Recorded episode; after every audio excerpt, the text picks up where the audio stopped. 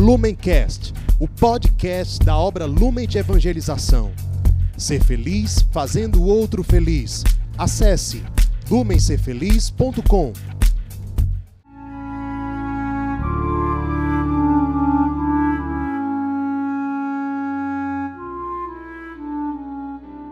Os santos são sinais da presença do ressuscitado na história. Hoje, dia 7 de julho, celebramos São Vilibaldo. Vilibaldo nasceu no dia 22 de outubro do ano 700, na cidade de Wesel, na Inglaterra. Ele era de uma família real, a família dos Kents, uma família muito nobre da Inglaterra. Seu pai era o rei Ricardo I e os nomes dos seus irmãos eram Vunibaldo e Valburga. Todos esses, ele, o pai e os irmãos, foram depois canonizados. Quando ele ainda era criança, a educação dele foi dada pelos monges beneditinos. É, foi uma época em que ele morou, isso durou vários anos, na abadia de Waltham. Nessa abadia, ele teve um contato muito intenso com a regra de São Bento, com a espiritualidade beneditina em geral. Quando ele já estava para se tornar monge oficialmente, para fazer os seus votos definitivos, no ano de 720, ele saiu. E aí ele viajou com seu pai e com seu irmão Vunibaldo para uma longa peregrinação, tendo por objetivo chegar até a Terra Santa nunca mais Vilibaldo iria voltar à Inglaterra. Eles fizeram essa viagem e no ano de 722, quando eles estavam na Itália, o pai dele, o rei Ricardo I, morreu. Ele ficou um tempo com o irmão em Roma. Dois anos depois, eles deram continuação à peregrinação até a Terra Santa, que na época era dominada pelos árabes.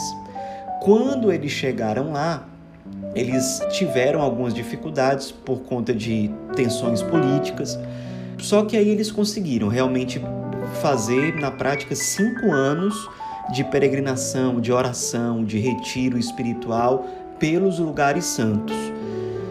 Depois, em 729, eles voltam até Roma.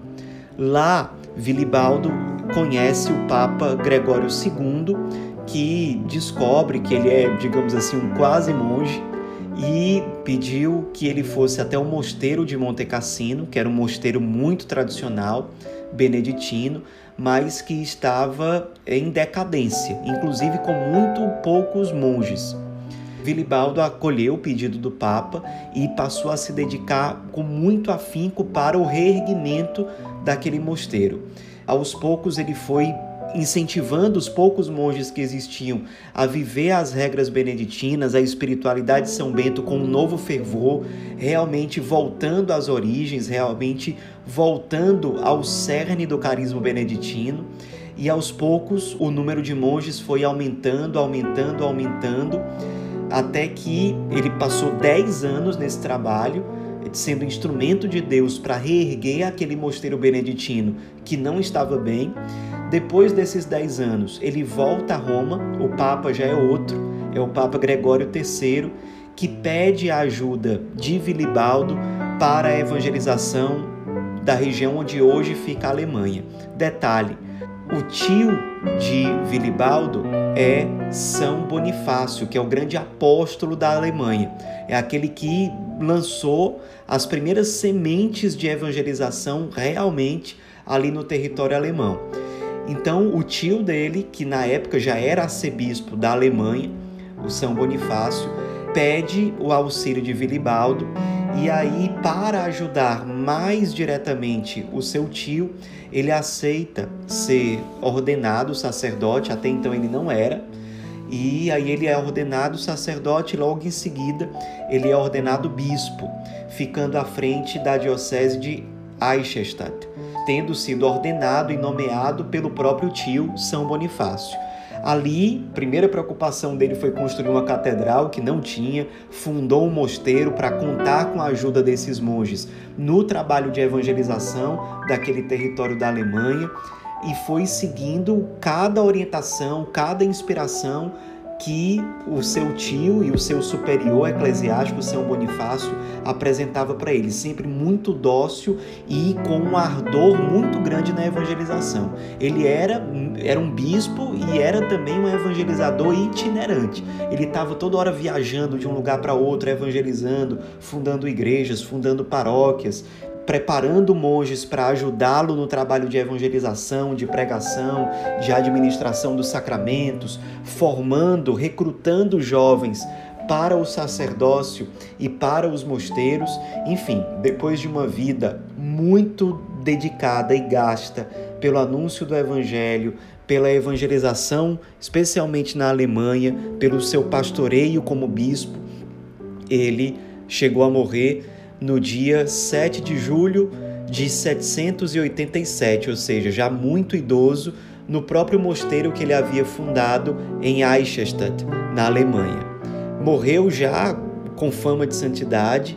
Logo após a sua morte, já surgiu um culto popular muito forte em torno daquele bispo santo, São Vilibaldo. As pessoas já faziam peregrinação ao seu túmulo, já pediam a intercessão dele para diversas situações, até que a sua canonização veio no ano de 1256. Um grande santo, monge, evangelizador, peregrino, bispo e muito dócil aos apelos de Deus que surgem na sua vida e na sua história por meio da Igreja. Um santo que vem de uma família santa para ser resposta para a Igreja e para o mundo do seu tempo. Que ele nos inspire a ser resposta para hoje, para o nosso tempo e para as necessidades que hoje a Igreja tem. São Vilibaldo, rogai por nós.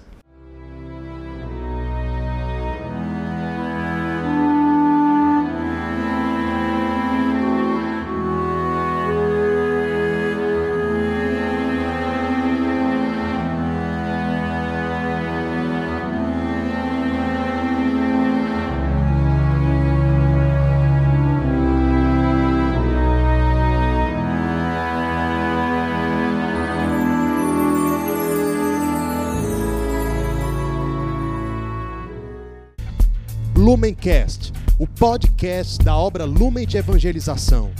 Ser feliz fazendo o outro feliz. Acesse lumencerfeliz.com.